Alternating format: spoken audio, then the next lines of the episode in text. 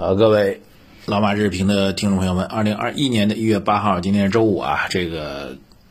二零二一年第一个交易周就快结束了。本周的交易状况啊，这个可以用我看到最近最流行的一句话叫做“股灾式上涨”啊，股灾式上涨啊，这是最近最明确的一个描述啊，就从。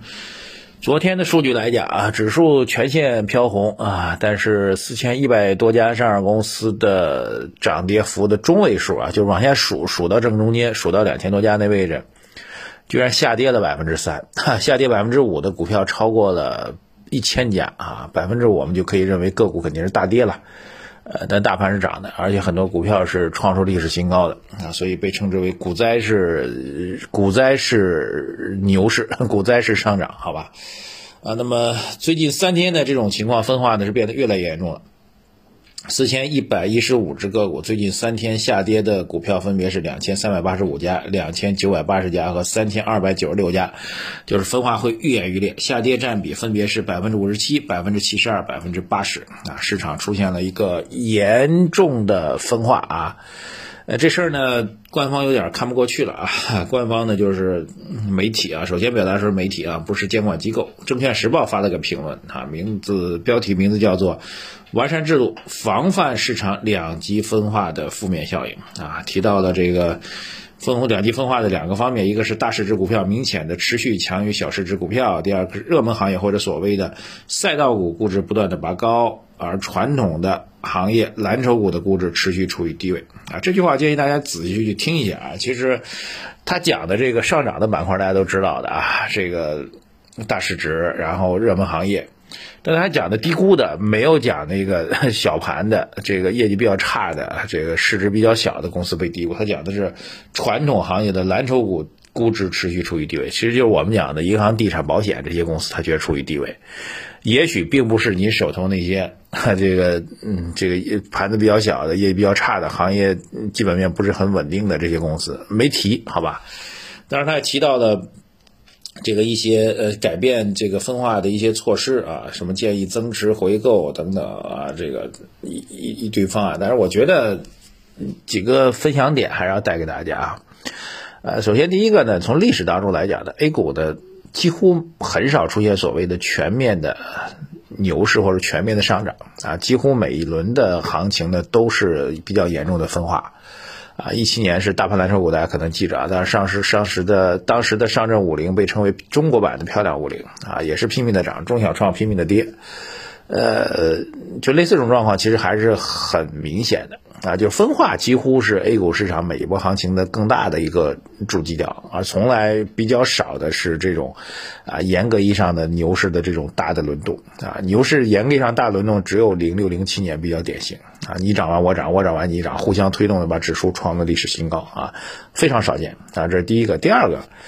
呃，即便出现所谓的轮动的话，各位要注意啊，我们很多人在说，哎，中小创什么时候涨？中小创什么时候涨？我说中小创其实一直在涨。啊，只是中小创的定义发生了一改变，就是你可以把中小创理解为这个，这个是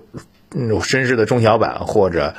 呃深市的创业板啊，在叠加上沪市的这个小市值公司，你这是你理解的中小创，但实际上市场理解的中小创不是这个中小创，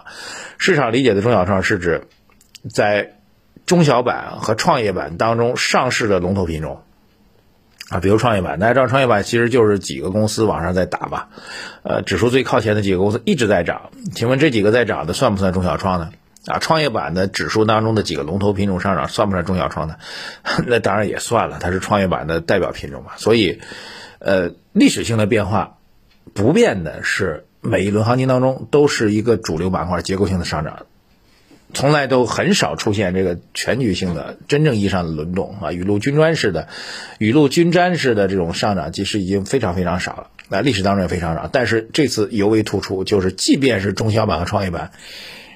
也必须是这什么呢？也必须是这个龙头品种的上涨啊。所以我觉得这是一个历史性的变化。我们节目已经多次强调了。市值小的垃圾类的啊，炒小、炒差、炒炒这个重组这样一个方向已经被历史性的颠覆了。再次强调给大家，昨天晚评已经给大家苦口婆心讲半天了。如果您没听到的话，今天再去听一下，好吧？啊，当然了，由此引发出来一个问题呢，很多人在想，这个到底什么时候会出现风格转化呢？呃，但从目前的资金面上来讲，我们觉得这种转化的概率还是比较小的啊。这个为什么呢？因为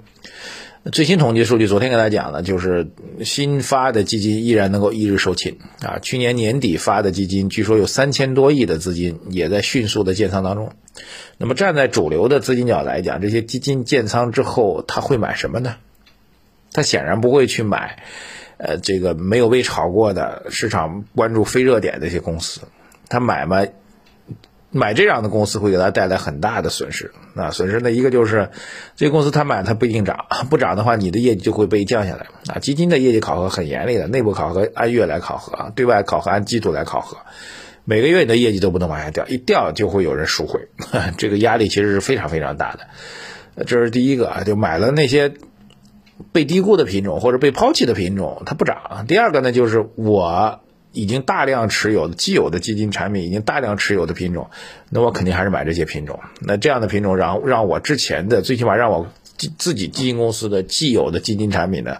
呃，这个。估值继续往上上升啊，净值继续往上上升，那对我来说是有好处的。那我何必呢？我抬轿子也只给自己抬，不给别人抬，所以它只会导致现在既有的这种抱团现象变得更加的紧密。所以，如果说未来真的有这个抱团的现象被分化的话，那无外乎这么几个因素：第一个，整个的资金面发生巨大的变化，流动性、基本面发生巨大的变化。市场这一波大的行情彻底结束，但我们觉得恰恰相反，现在流动性总体还是宽裕的，而现在市场其实预估的是，呃，现在走到了一个基本面复苏的一个逻辑，所以大的基本面上面来讲没有什么大的问题。第二一个呢，就是这个全球市场出现巨大的震荡哈，美国股市出现大崩盘，这样的话，整个市场的主流资金啊，这个全部的资金整体看空。啊这种概率也是比较小的啊。美国市场昨天又大涨了，我们稍待讲一下美国市场。美国昨天又是大涨的，因为美国这场总统换届的闹剧总算是告一段落了啊，以这个 美国的立法机构被攻占呃为结束啊。然后特朗普本人几乎遭到了全世界一致的谴责啊，全球所有的几乎所有的这个政府，包括他的盟友们都强烈的谴责。呃，然后公众也谴责哈，互联网也谴责等等，这场大闹剧完全可以收了啊！特朗普真的可以退了啊！我估计他这样闹了一波之后，四年之后再去竞选成功的概率也已经微乎其微了啊！这个太夸张了啊！但是美国股市算是落听了，就彻底结束了所有的乱局，美国股市昨天又大涨了，而且特斯拉马斯克的个人财富。正式超过了贝索斯，成为了全球首富啊！所以美国股市短期来讲，我们认为也不会大涨，当然也不会大跌啊，不好意思，也不会大跌。那个，当然我们后面有机会再专门给大家讲讲这个拜登这点事儿吧。拜登成为了一个历史当中非常罕见的强势总统。第三个就是抱团分化的一个理由，那就是某一天终于有一只基金幡然醒悟，然后突然 突然改邪归正，然后急速抛出，它这种概率是非常非常小的啊，我觉得概率也是比较小，所以至少这种抱团状况或者龙头状况依然会持续下去，这点还是要强调给大家。所以，呃，怎么去改变呢？也挺难的。我觉得一个是短期来讲，你现在。因为估值都已经偏高了，现在你把你手里没涨的，甚至还在严重亏损的股票割掉，去换这些追涨的品种，操作来讲确实也很难啊。所以我觉得两个点，第一个长期来讲去修正自己的投资逻辑和理念，强调无数回了，你不修正，市场就会修正你，就会以让你亏钱的形式，让你以这个股灾式牛市的形式去让你亏钱啊。第二个呢，不妨就先趴下来等等看。第三个就是转到我们的投资组合当中来，至少我们的组合现在还是进可攻退可守的。啊，这个还是一个比较好的进攻和防御都做得很好的一个组合，这还是比较好的一个方式。不要再去压住个股了，好吧？谢谢大家。啊，这个讲这么多，最近其实讲这么多，我们其实还是挺心疼大家的，因为还是有蛮多朋友压住在个股上，压住在嗯基差、市值小啊、超重组这些个股、题材股上，亏损非常严重。我们觉得您必须要改变了，好吧？坚定的迈出这一步吧。好，获取我们投组合的方式：微信公众号“财经马红外”首页对话框底部输入数字二零二零八八。特别是没有配置我们低波动组合的朋友们，